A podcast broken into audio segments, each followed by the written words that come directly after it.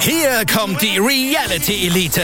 Ich suche nicht die Sendezeit, die Sendezeit sucht mich. Beste Umgangsformen Du kannst nicht im Pool pinkeln. Ich meine, wie crazy ist das? und Unterhaltung vom Feinsten. Wir sind hier im Premium Trash TV. Eine neue Folge Kampf der Reality Stars. Mittwoch 20.15 Uhr bei RTL 2.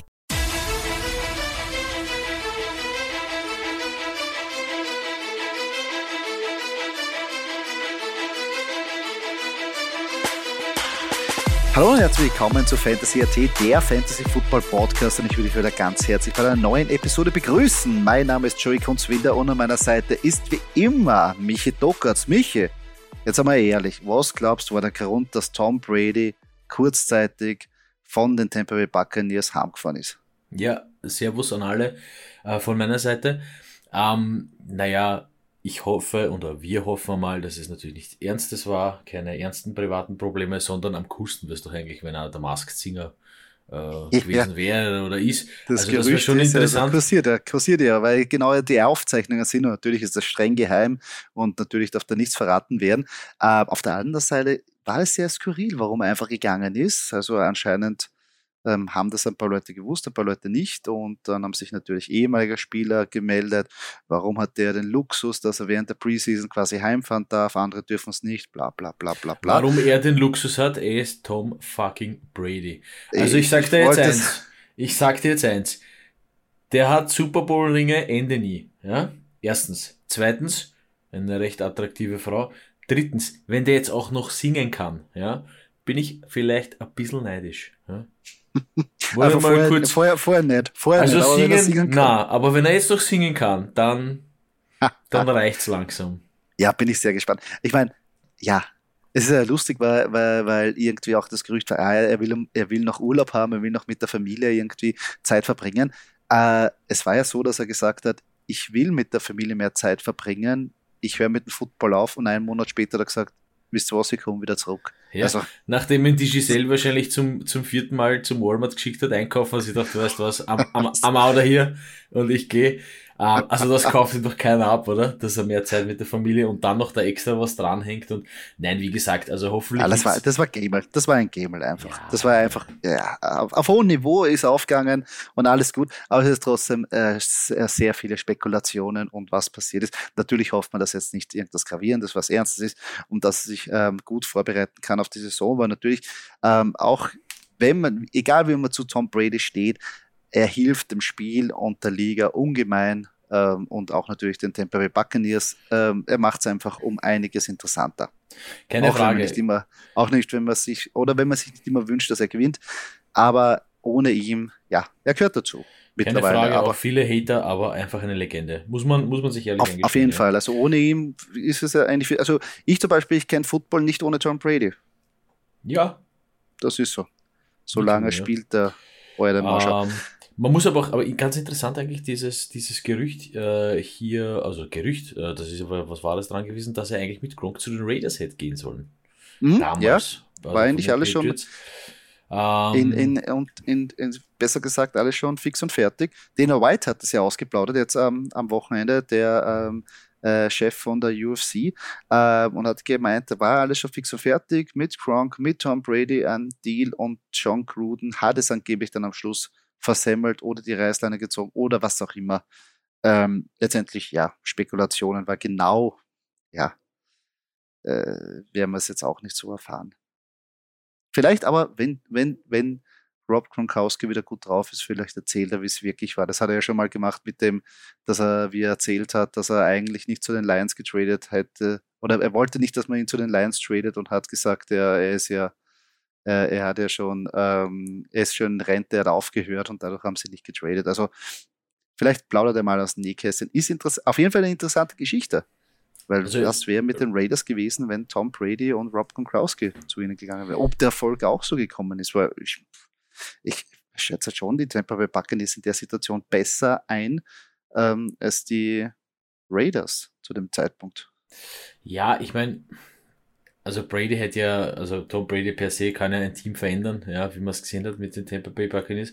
Ob das damals unter Gruden zum Beispiel auch so funktioniert hätte, mh, Weiß ich jetzt nicht, ja. Da schätze ich den Coaching-Staff der Buccaneers äh, und der Patriots, wenn man das mal so unter einen Hut fassen kann, besser ein als äh, John Gruden, ja. Aber ja, vielleicht auch, aber ich meine, die Waffen natürlich, da, die O-Line war da, die Defense war schon da, ähm, äh, Receiver waren da, also ja, mhm. also eigentlich alles vorbereitet. Also finde ich mehr als Las Vegas damals war. Aber Spekulationen, aber natürlich war ein bisschen ein Gespräch zum Wochenende. Ähm, wenn ihr jetzt den Podcast hört, ist es Donnerstag. Und das heißt auch, dass die Anmeldefrist für unsere Stadtliga äh, beendet ist. Danke vielmals für die zahlreichen ähm, Leute, die sich gemeldet haben und die bei uns bei, dem, äh, bei der Stadtliga mitmachen wollen. Bedanken uns hiermit sehr herzlich. Die, die wir ausgelost haben, oder besser gesagt, die bei der ähm, Auslosung gewonnen haben, haben schon von uns eine Nachricht bekommen und werden da weiter informiert, wie es nächste Woche mit dem Draft weitergeht. Wir werden natürlich die Stadtliga hier natürlich im Podcast auch thematisieren. Ihr werdet da immer laufend gehalten. Und ja, Doki, wir haben uns noch nicht geeinigt, für wen wir antreten werden, aber das werden wir kurz vorm Draft noch erläutern. Das wird alles noch festgelegt, da werden wir uns auch die, die Köpfe einhauen bei dem einen oder anderen Bier, da bin ich mir sicher. Das stimmt, das stimmt. Und heute geht es wieder natürlich weiter mit unseren Division Insights. Vom Norden gehen wir in den Westen und heute ist dran die AFC West, ja Wild Wild West, einer der umstrittensten, umkämpftesten und auch Fantasy reichsten Division, wenn man das so sagen kann, weil da gibt es Optionen noch und nöcher Teams, die sich regelrecht, regelrecht mit Fantasy-Punkten den Schädel einhauen. Und Doki, wie glaubst du, dass diese Liga ausgeht?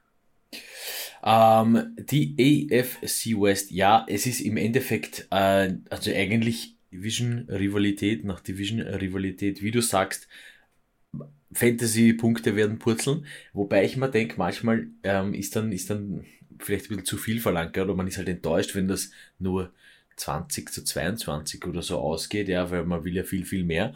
Aber ähm, zu, um zum Thema zurückzukommen, AFC West bei mir, ähm, ich glaube, dass Russell Wilson einschlagen wird.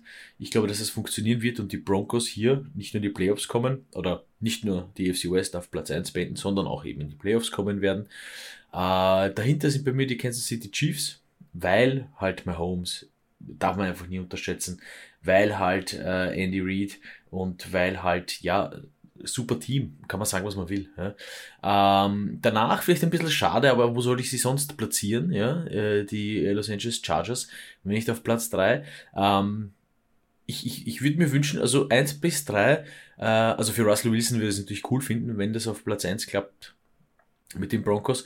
Ähm, andererseits ähm, Chiefs, Chargers, Broncos, Chiefs, Chargers, also das wird, das wird, ich, ich glaube, das wird ein, ein, ein, ein, ein knappes Rennen um den ersten, zweiten Platz.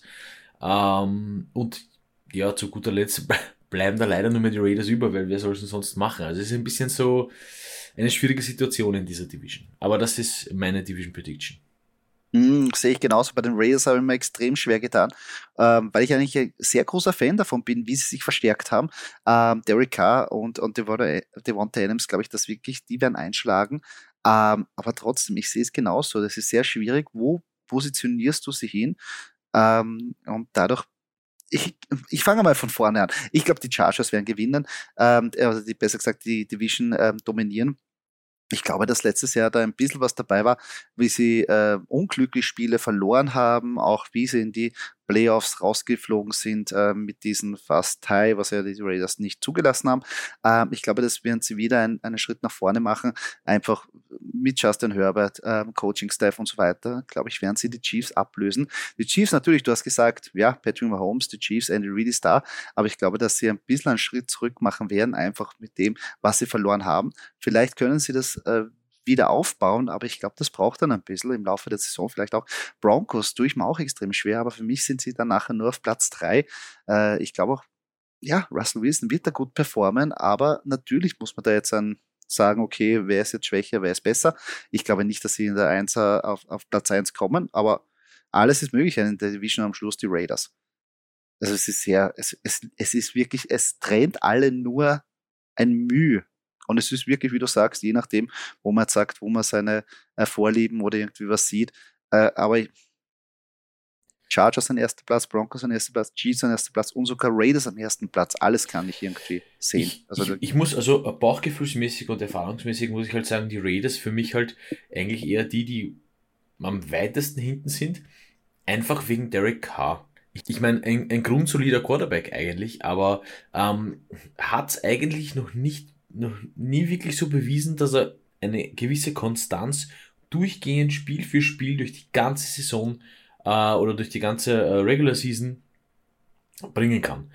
Ähm, deswegen, ich würde es mir natürlich wünschen, ja, ich, das, ich als alter Packers-Fan natürlich, dass der Wante Adams da einschlägt, würde mich auch für Ideen freuen. Aber ähm, ah, bei den Raiders ist immer so, wenn es dann drauf ankommt, dann reicht es meistens nicht. Und das ist halt, weiß nicht, ob es vom Schedule abhängig ist oder, oder ob es einfach von den Raiders selber abhängig ist, ähm, kann ich so nicht sagen, ja. Hm. ja wir haben ja nachher zum, zu Derek Carr noch ähm, unsere Takes.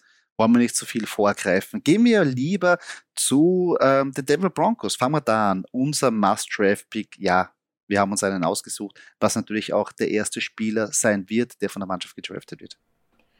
Javonte Williams, ich meine, ja, ähm, wer soll es denn sonst laufen bei, bei den Broncos? Ähm, ich weiß nicht. Äh, es da halt gibt es aber einen Hinterbei. Ja, es gibt einen Hinterbei. Trotzdem glaube ich, dass er sich äh, durchsetzen wird. Ähm, beziehungsweise durchsetzen wird. Er ist ja Starter. Ähm, und ich finde halt, also Broncos, Broncos geschichtlich, also geschichtlich gesehen immer Broncos weit vorne mit dem Run-Game. Ähm, von dem her gibt es für mich nur den einen Namen eigentlich. Ja, für mich ist eigentlich auch, also Must-Draft, wenn man sagt, okay, klar, letztes Jahr wirklich eine Bomben-Season gespielt, aber was man nicht vergessen darf, Melvin Gordon geht nicht weg. Und dadurch, dass sie Melvin Gordon natürlich unter Vertrag genommen haben, wird jetzt dieser, was, was letztes Jahr fast sogar ein 50-50-Split war, wahrscheinlich jetzt ein bisschen näher in, zu Javante Williams gehen, aber mehr als 70-30 wird es auch nicht sein. Und ich, ich rede ja von einer 60-40. Das heißt, das ist auch der Grund, warum er immer mehr jetzt fällt im ADP oder vielleicht auch sogar teilweise im Draft aus der zweiten Runde rausfällt. Was ich jetzt selber jetzt sage, okay, das gefällt mir in gewisser Art und Weise, weil vielleicht habe ich da den Discount und sehr viele sagen, puh, Melvin Gordon ist da, verstehe ich auch. Wenn man sagt, okay, ich nehme lieber Melvin Gordon, der vier oder fünf Runden später geht, weil der kriegt die 40 Prozent auch dazu. Aber Javonte Williams ist einfach zu talentiert. Und letzte Saison hat er gezeigt, er ist einfach ein Wahnsinns-Running Back. Ähm, das Einzige ist halt, ja, wie es ausschaut mit den Passing Downs, wie er, äh, wie er mit Russell Wilson operieren kann. Russell Wilson ja nicht so bekannt, dass er jetzt die Running Backs jetzt so sucht, Dump-Off spielt und so weiter und so fort. Ja, also es gibt, ich verstehe jeden, der ein bisschen Bauchwert bei Javante Williams, aber ich würde da nicht zu viel nachdenken. Ähm, der Mann ist wirklich einer der Top-Fantasy-Optionen bei den Broncos. Auf jeden Fall. Und ich meine, das ist halt wieder, da bist du wieder in dieser Situation bei den Broncos, wo sich jeder Coach freut, dass man halt Melvin Gordon und Javonta Williams hat. Und für uns Fantasy-Spieler mhm. natürlich, äh, wir fiebern wieder mit, wenn er da hinstellt, ja, der für die Goal ja. ja, also, aber wie gesagt, Javonta Williams, mein ja. und dein Pick, also von dem her. Sehe ich auch. Insgesamt, ja, AFC West ist sehr schwierig, eigentlich einen Downpick oder irgendwas zu finden, weil Fantasy-Relevanz an Rolle. Also da reden wir auch teilweise jammern auf hohem Niveau, aber wir wollen dem Format treu bleiben. Und dadurch auch haben wir einen wirklich sehr talentierten Spieler auf unserer Out-Position. Ja, und das hat auch ein bisschen was mit der Vergangenheit zu tun, ähm, weil ich finde, meiner Meinung nach äh, hat es eigentlich nicht, also fehlt, fehlt schon wieder diese gewisse Konstanz. Ja? Ähm, wo man sagt, nehme ich, das sind so diese klassischen Namen, die du im Fantasy Draft siehst, liest und du bist an der Reihe und du liest ja die ersten, ich sag mal, fünf Picks durch und ich sage, okay, passt, zack, den nehme ich, ja. Ähm, und Jerry Judy hat für mich das jetzt wirklich noch nicht, ich meine, wirklich bewiesen, ja, äh, dass das, äh, dass er der Name ist, der, bei dem ich sage, passt, nehme ich. Es stimmt. Äh, es tut mir leid. Riesengroßer Jerry Judy-Fan. Geiler Spieler, geiler Route Runner. Wirklich super. Aber das Problem ist, ähm, er war jetzt natürlich verletzt. Jetzt mit Russell Wilson kommt ein neuer Quarterback. Und man kann eigentlich nur von dem ausgehen, was man vielleicht bei den Seattle Seahawks irgendwie gelernt hat. Von Russell Wilson. Und damit Dicke Metcalf von Tyler Lockett. Du weißt es selber. Dicke Metcalf war so immer ähm, der, der fixe Target Share gesehen hat. Und Tyler Lockett war immer so der Gimmick-Player. Der halt wirklich wahnsinnig Spiele gehabt hat, aber auf das zu verlassen oder das zu predikten, war ein Wahnsinn. Und ich glaube, dass bei Jerry Judy, der vielleicht jetzt in den Slot ähm, agiert, äh, sehr schwierig sein wird, das wirklich zu sagen, wie viel Workload wir jetzt bekommen. Und was ich am mehr Bauchweh habe, ist, meiner Meinung nach ist er jetzt wirklich nicht die, die Nummer 1 Anspielstation in der Red Zone. Weil da gibt es Javante Williams, da gibt es Melvin Gordon oder da gibt es einen Cortland Sutton, der um einiges robuster, stabiler ist. Und dadurch fällt er einfach für mich in meinem, wie soll ich sagen, in meinem Wert, den ich habe. Und ich nehme lieber Cortland Sutton. Ja, ich verstehe es. Und ich muss halt noch hinzufügen, ohne viel vorgreifen zu wollen, äh, sie haben in der, in, der, in der Red Zone auch immer noch einen Tident. Ja? Der wird dann mhm. später noch, bei dem werden wir später noch plaudern, aber wie gesagt, also viele, viele Waffen und ja, ich bin da deiner Meinung. Unter anderem natürlich sehr viele Waffen, die äh, der Quarterback Russell Wilson zur Verfügung hat, der auch unser Value Pick ist. No na, no na, dass man den da aussuchen, oder Docke? Ja, also das Einzige finde ich, was ihn stoppen kann, weil ich meine, ein sensationeller Quarterback. Da passt, da passt einfach eigentlich, muss man sagen, alles, ja. Äh, der kann laufen, äh, auch die Einstellungen, wenn man, wenn man mal so ein bisschen äh, die, seine, seine, äh, seine Instagram-Post und so verfolgt, äh, wie hart er trainiert, ja, und wie sehr er das wirklich will und eigentlich mit dem Lächeln, mit dem er zu, nach Denver gekommen ist, ähm, äh, würde es mich riesig, riesig freuen, wenn er auch wirklich weit, weit kommt in den Playoffs. Ähm, und im Endeffekt, das Einzige, was ihn ausschalten könnte, ist einfach nur eine Verletzung. Ja? Und wir hoffen natürlich, dass das nicht passiert und deswegen einfach Value, Value, Value, Russell Wilson äh, für mich ein sensationeller Quarterback. Ja, let's ride Broncos Country, was ja immer, was jetzt ein Signature Move oder Signature Spruch ist.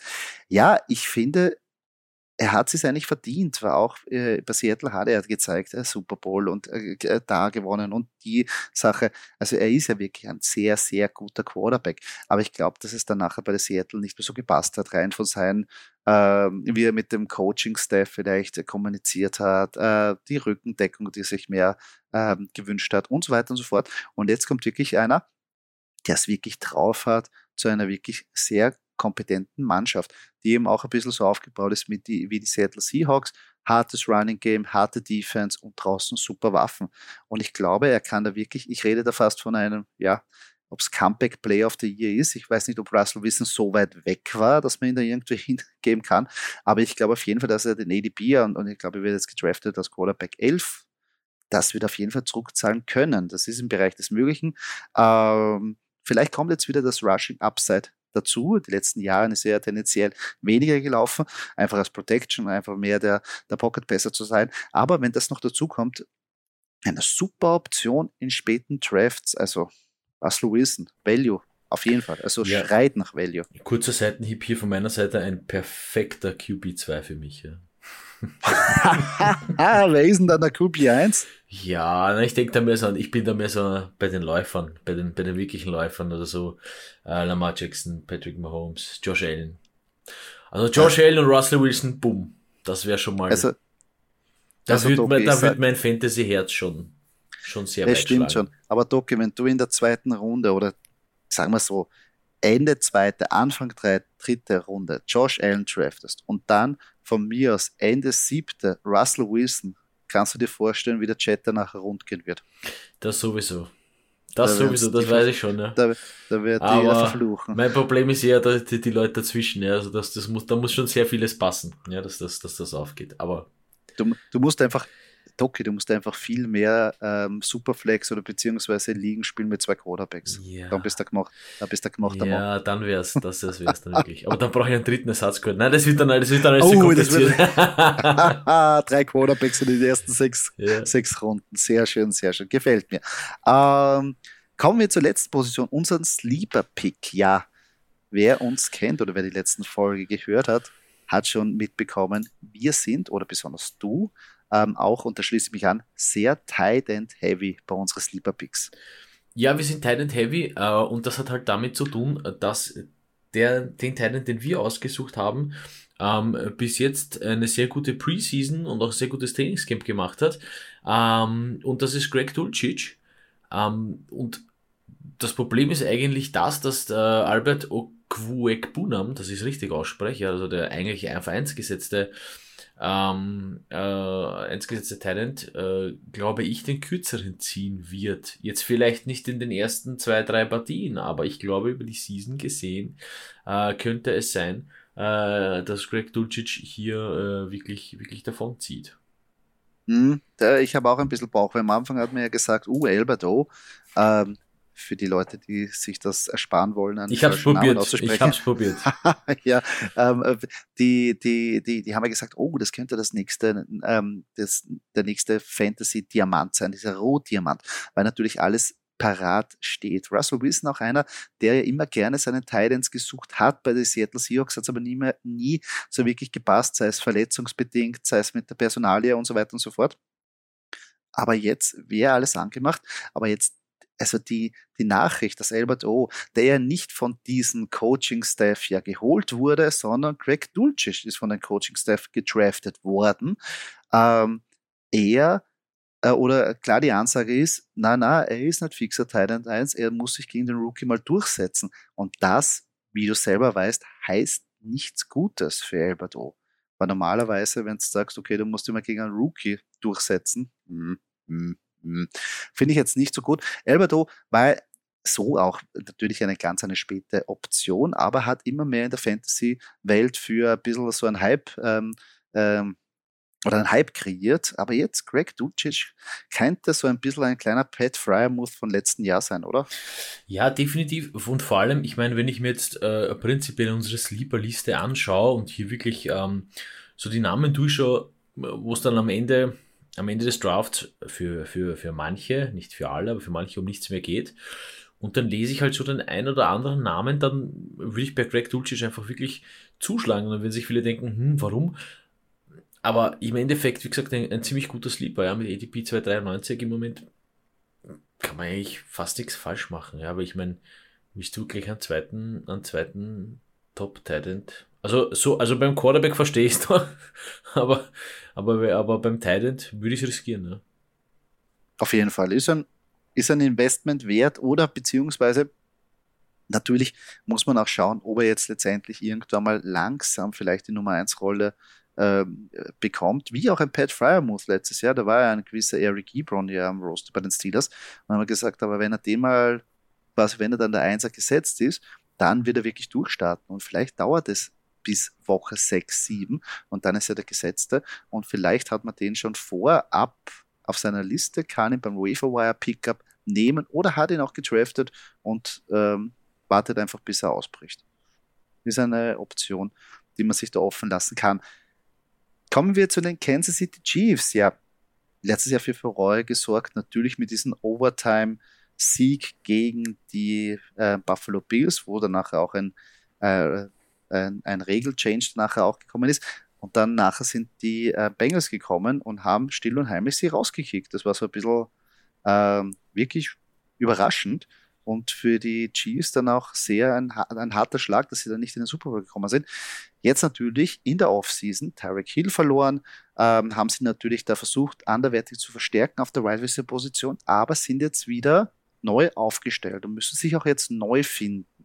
Aber wen wir jetzt nicht lang suchen müssen, ist den man draften soll bei den Kansas City Chiefs. Von einem Tident zum anderen Tident, Travis Kelsey.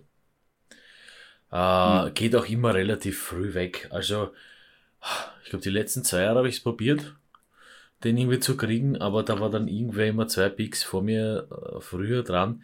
Der macht halt auch solide Punkte, ist halt auch, auch da und prinzipiell, was ich noch sagen wollt, wollte, die, die Chiefs per se, ich meine, das sind für mich eigentlich, solange die, die, die, die Grundpfeiler dieser Offense da sind, das sind für mich immer und lehne ich mich vielleicht ein bisschen weit raus, aber immer Super Bowl-Kandidaten. Ja, nicht immer Super Bowl-Sieger, ja, aber Fall. auf jeden Fall immer dabei. Und, und dazu gehört äh, für mich eben ein Pat Mahomes und eben hier unser, unser Must-Draft-Pick ähm, Travis Kelsey.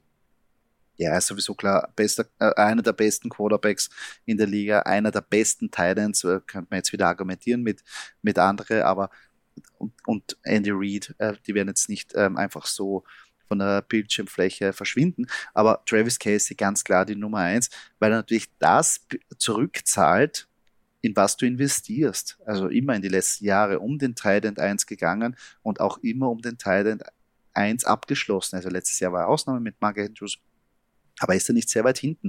Und ich glaube auch dieses Jahr wieder ein Bomben-Workload ähm, sehen. Natürlich mussten sich jetzt die Chiefs überlegen, wie sie ihn freispielen können, weil natürlich jetzt mehr Verteidigungspunkte oder Verteidiger auf ihn eher fokussiert sind, nachdem Tyreek Hill weg ist. Aber ich glaube, Andy Reid wird da schon eine Idee haben, wie man den ähm, Mann in Szene setzt. Also da habe ich keine Angst. Also Travis Casey muss man natürlich auch äh, Ende erste Runde, Anfang zweite, sonst keine Chance. Da muss man früh investieren, weil sonst ist der Mann natürlich weg. Out-Position haben wir jetzt ein bisschen, ähm, wie soll man sagen, Gesprächspotenzial. Gesprächspotenzial. Auf deine Out-Position bin ich ganz gespannt. Ähm, also wie du das argumentierst, nein, äh, vor allem weil es dann mein Value-Pick ist, um so mal kurz, mal kurz zu, äh, zu Und natürlich zu dein Outpick ist mein Value. Ja, das also ist, das ist ganz lustig. Ja. Nein, ich sehe einfach, also mein Outpick ist äh, äh, Juju Smith-Schuster, äh, obwohl es mir wirklich wehtut, ja, ehemaliger Steelers-Spieler. Ähm, eigentlich, eigentlich wirklich ein, ein, ein echt guter äh, und solider Wide Receiver, aber er hat halt immer von Jahr zu Jahr abgebaut. Ja, okay, er war verletzt letztes Jahr, die halbe Season oder mehr als die halbe Season, weiß nicht mehr, ehrlich gesagt.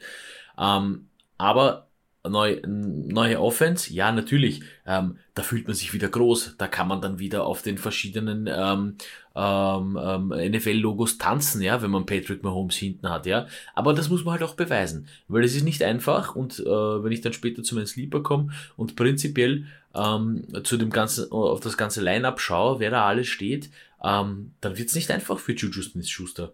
Äh, noch dazu glaube ich ein bisschen, ein bisschen eine andere Position, äh, also eher mehr, eher mehr Slot Receiver äh, bei den Chiefs. Äh, bei den Steelers war das, ähm, glaube ich, eher mehr 50-50, ob er jetzt wirklich Wideout ist oder Slot ist. Ähm, und dort hat es funktioniert, aber ich glaube, hier ähm, wäre ich ganz vorsichtig und für mich eben ist es dieser Punkt, dieses von Jahr zu Jahr weniger effizient werden. Okay, dann wird jetzt einer sagen, ja, okay, ist mir eh wurscht, Doki, weil neue Offense, ja, so geil, Mahomes und, und der wird ihn schon bewerfen. Ähm, für mich ist jetzt Juju Smith-Schuster nicht der Tyreek Hill-Ersatz, weil ich sehe ihn nicht als so schnell an. Äh, da komme ich dann nochmal später auf meinen Sleeper äh, zu sprechen. Ähm, und deswegen ist er hier mein, mein, mein Outpick, ja, auch wenn es mir weh tut. Du, dass er abgebaut hat, erkläre ich ganz kurz wegen Big Ben und der Verletzung. Du hast selber gesehen, wenn ja. man nicht mehr, die, die, die, die Bälle waren nicht mehr da.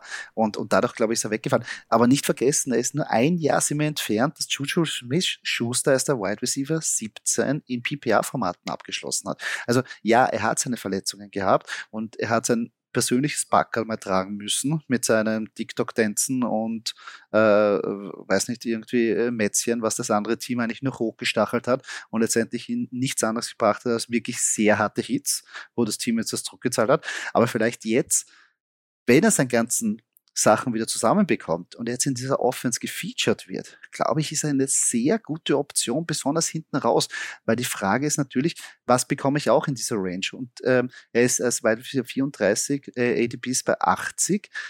Ich könnte da wirklich ein, ein, ein Target-Magneten draften PPA-Formaten ist das genial. Patrick Mahomes kann bedienen. Patrick Mahomes wird weiterhin äh, plus 30 äh, Bälle wahrscheinlich pro Spiel werfen und irgendwo müssen die hingehen. Und wenn man sich die Competition anschaut, gegen wen Juju Smith Schuster da jetzt antritt, Marcus Wallace Scanning, äh, den kennst du selber von den Green Bay Packers. Hm, guter Komplementär-Receiver, mehr nicht. Sky Moore, geile Aktie, kommen nachher auch noch später dazu, aber ist ein Rookie. Michael Hartman pff, ist schon wieder fast verletzt. Wer kommt denn da nachher?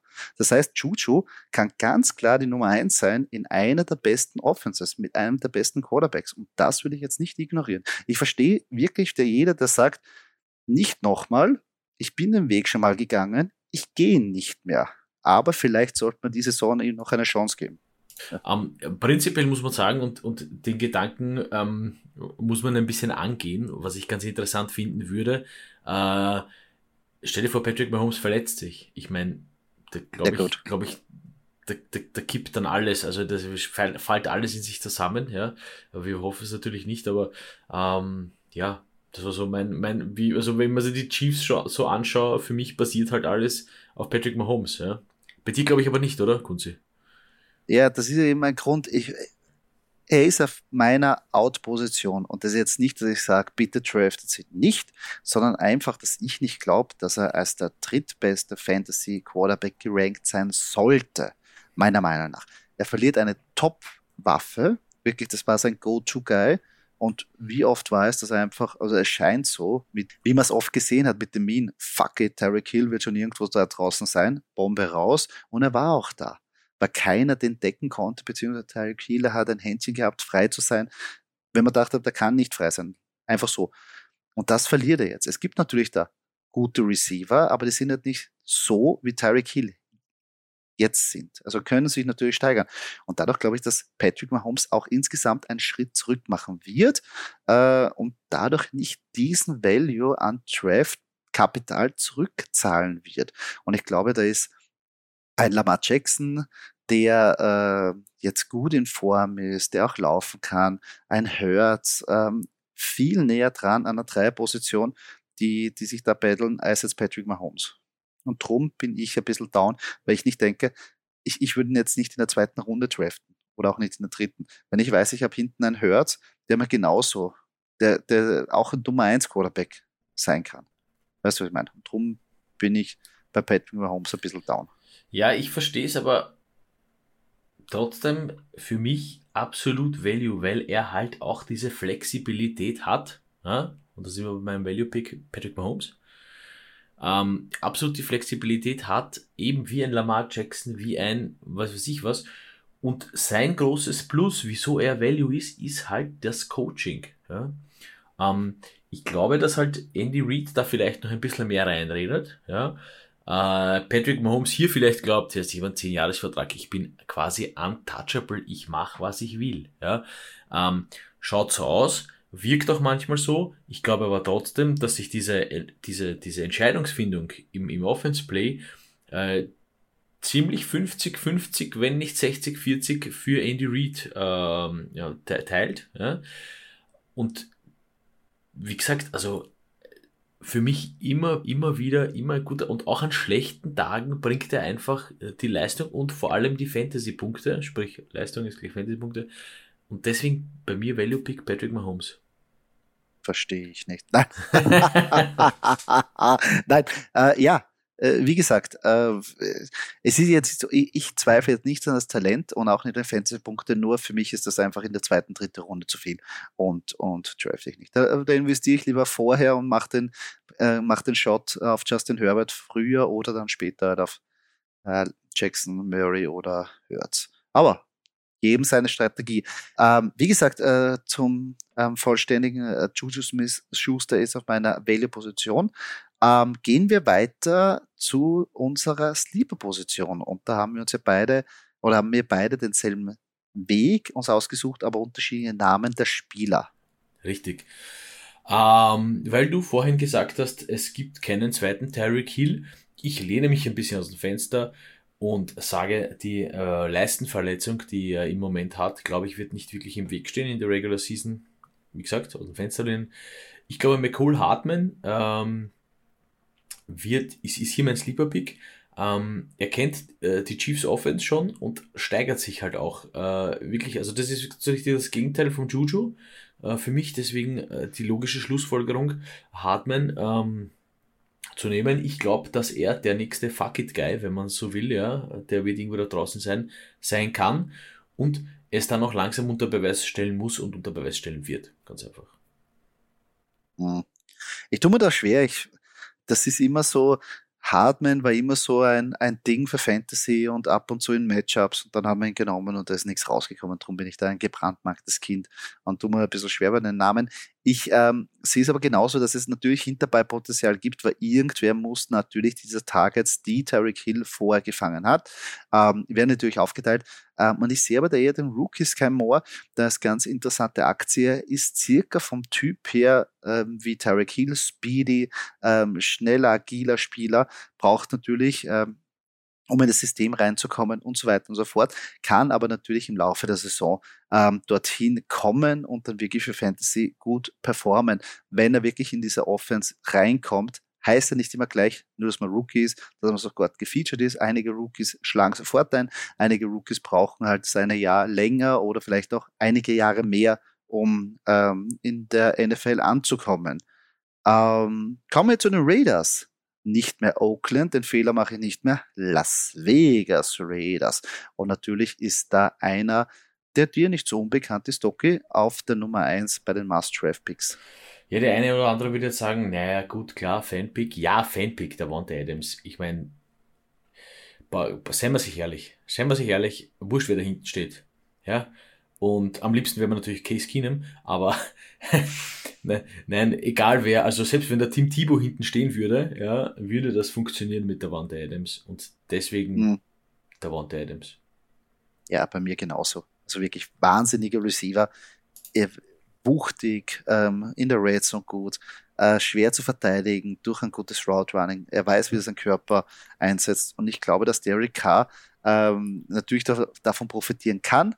Ähm, ich glaube auch, dass, dass, die Las Vegas Raiders jetzt das Spiel auch mehr auf den Pass aufsetzen werden, äh, dass es drum, drumherum noch Waffen gibt, mit deren Roller, äh, mit äh, Hunter Renfro, die ihn da ähm, ein bisschen, ähm, wie soll ich sagen, Druck wegnehmen, damit er nicht die einzige Anspielstation ist und die Tiefen sich nur auf ihn fokussieren kann.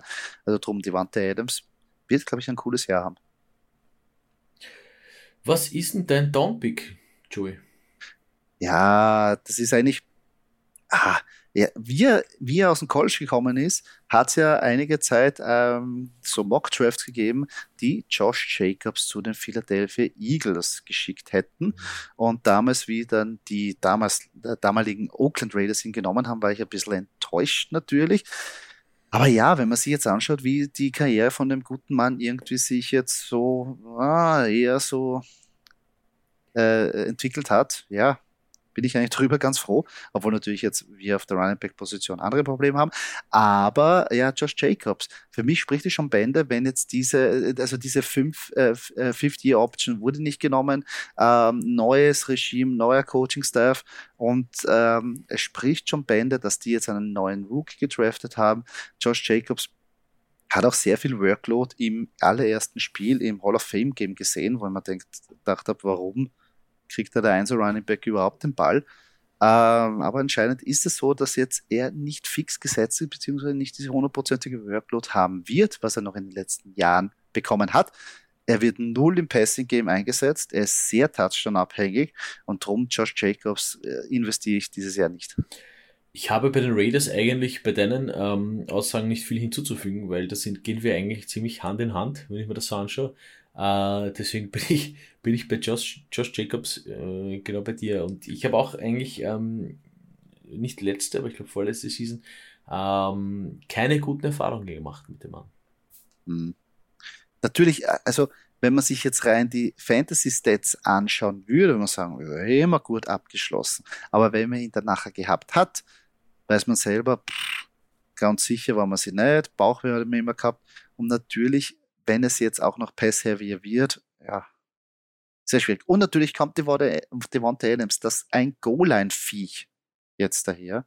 Und natürlich hinterbei ein, ein Rookie, der ein bisschen so auch ein Prototype von Josh Jacobs ist, auch wuchtig.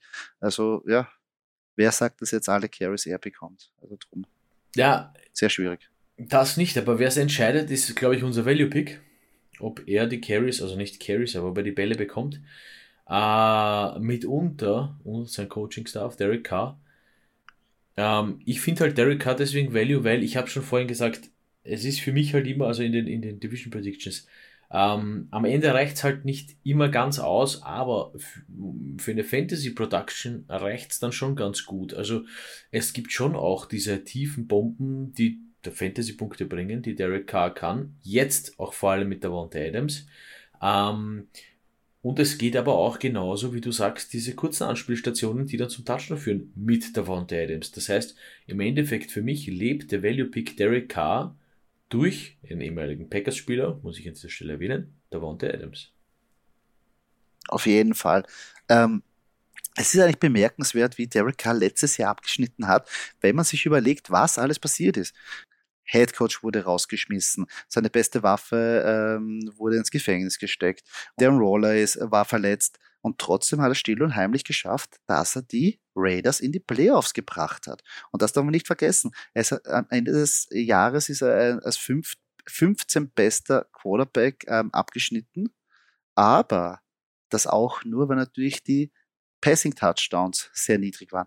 Und ich glaube, dadurch, dass Devonta Adams jetzt dazugekommen ist, was ja wirklich ein Red Zone Monster ist, wie wir schon so oft gesagt haben, glaube ich, werden diese Faktor oder dieser Faktor, wo er bis jetzt sehr niedrig war, nämlich in Touchdown-Pässen, der wird nach oben gehen und dann sehe ich schon Top 10 Upside bei Derek Carr und den hat momentan keiner auf der Liste, den will auch keiner, aber ich glaube, dass man da wirklich einen guten Quarterback am Schluss noch bekommt, gratis, der das zurückzahlen wird.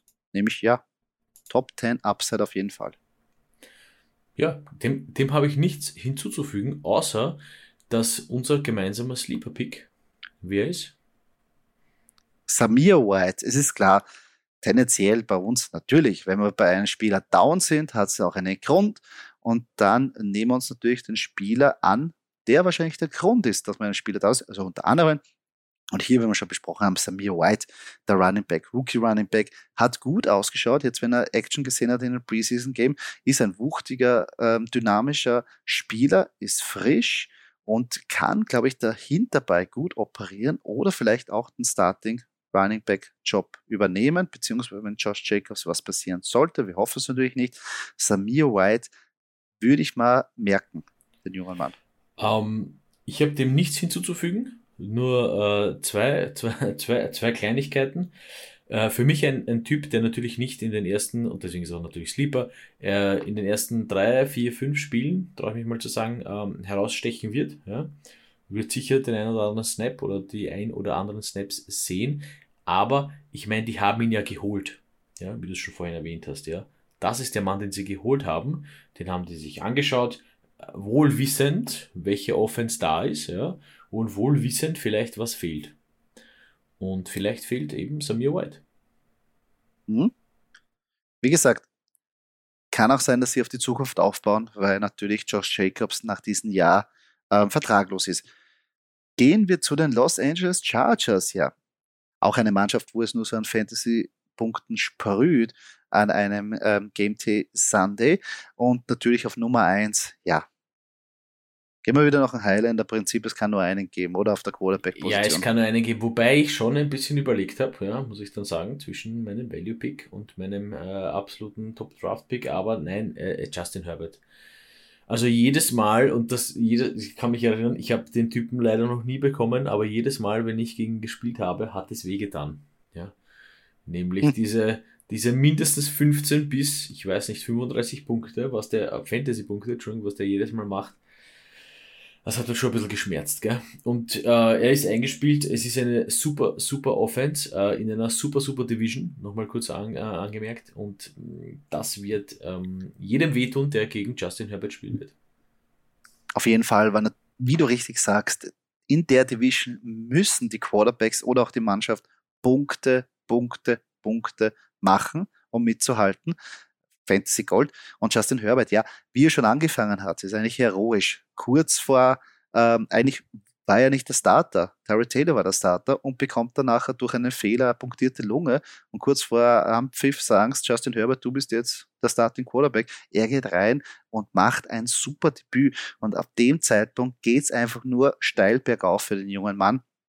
Großer, dynamischer, ruhiger, geerdeter äh, Mensch und was man nicht vergessen darf, der ist auch nicht so schlecht in der Red Zone. Also der kann den einen oder anderen Schritt machen, der kann sich lang machen und den einen oder anderen Touchdown selber erlaufen, obwohl er jetzt per se kein mobiler Quarterback ist, eher der Pocket Passer, aber in der Red Zone, ja, wenn man so gute über zwei Meter groß ist, dann geht sich das ab und zu schon aus, dass man da auch punktet. Also Justin Herbert, Riesenfan davon und finde ich eine geile Aktie.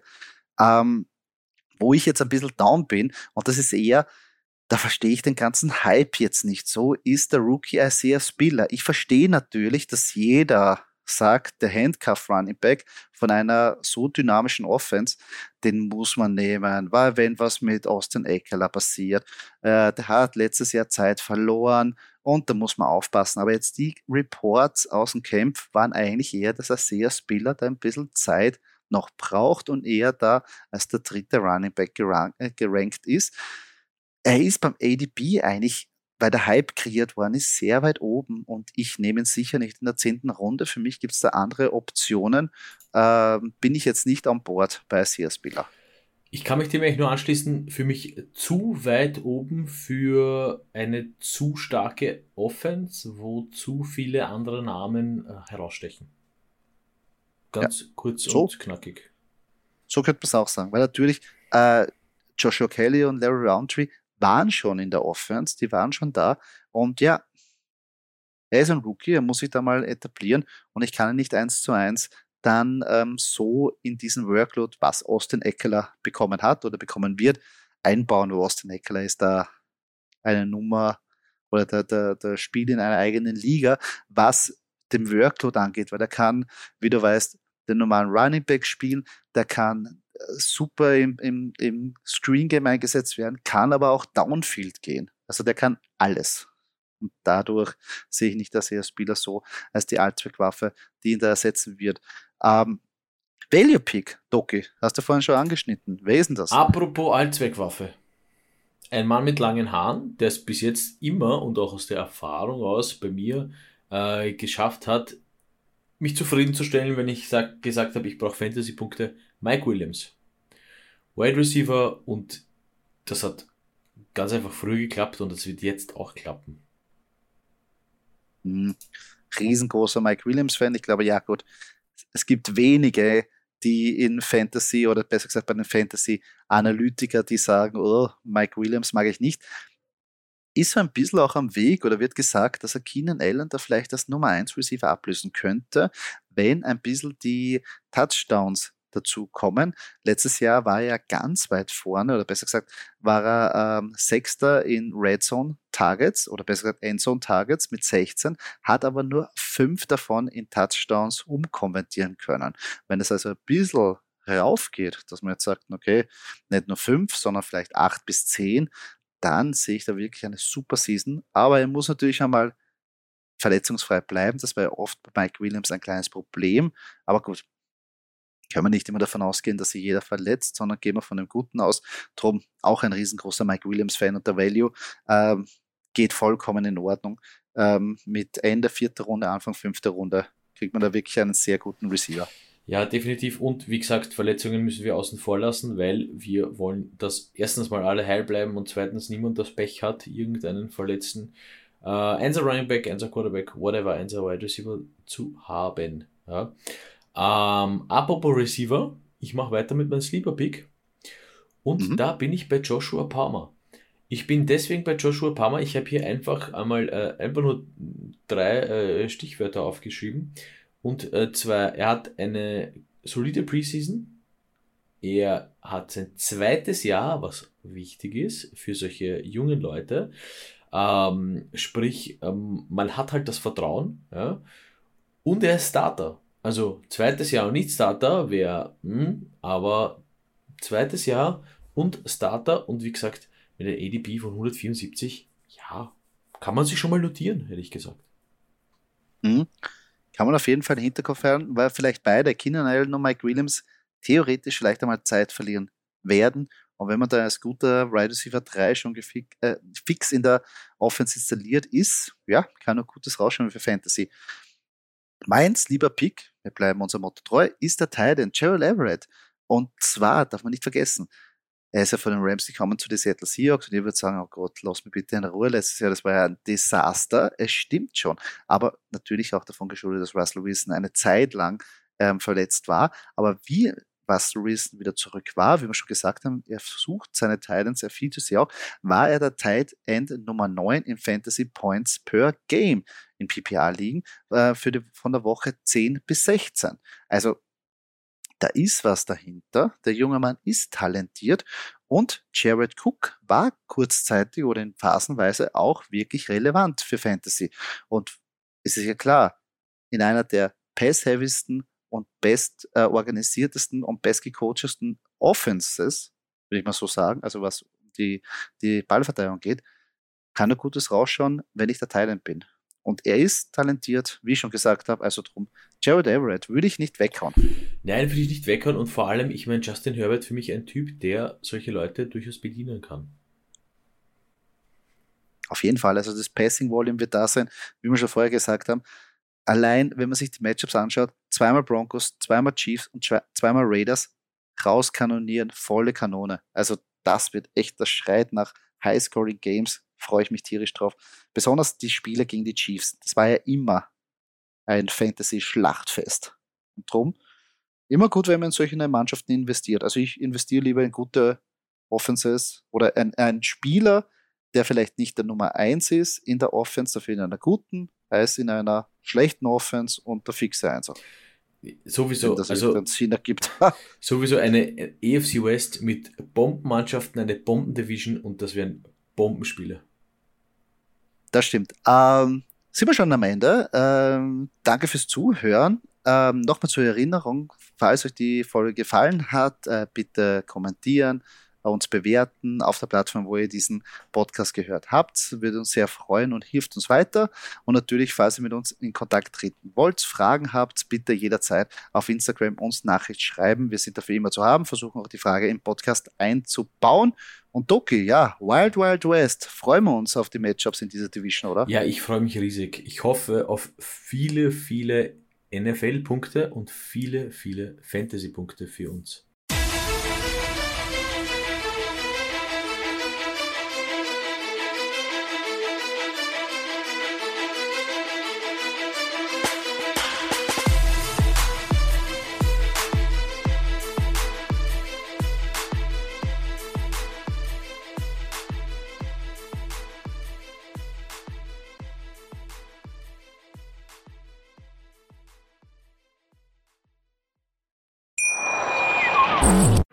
Hier kommt die Reality Elite. Ich suche nicht die Sendezeit, die Sendezeit sucht mich. Beste Umgangsformen Du kannst dich im Pool pinkeln. Ich meine, wie crazy ist das? und Unterhaltung vom Feinsten. Wir sind hier im Premium Trash TV. Eine neue Folge Kampf der Reality Stars. Mittwoch 20.15 Uhr bei RTL 2. Wie viele Kaffees waren es heute schon? Kaffee spielt im Leben vieler eine sehr große Rolle. Und das nicht nur zu Hause oder im Café, sondern auch am Arbeitsplatz. Dafür gibt es Lavazza Professional. Kaffee am Arbeitsplatz, der genauso lecker schmeckt wie in eurem Lieblingscafé. Die perfekte Kaffeelösung für jede Art von Unternehmen. Klein, mittel, groß. Ihr habt auf jeden Fall einen Kaffee, der schmeckt.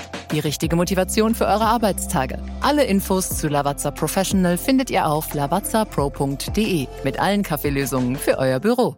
Ich habe mich natürlich schockverliebt, weil die war wirklich ganz, ganz klein. So begann die Mensch-Hund-Beziehung zwischen Christina und Tierschutzhund Frieda. Und wie es danach, nach dem ersten Moment der Verliebtheit, so weiterging und welche Klippen es danach zu umschiffen galt, das hört ihr in der neuen Ausgabe von Iswas Dog, dem Podcast für harmonische Mensch-Hund-Beziehungen. Ist was, Dog? Mit Malte Asmus. Überall, wo es Podcasts gibt.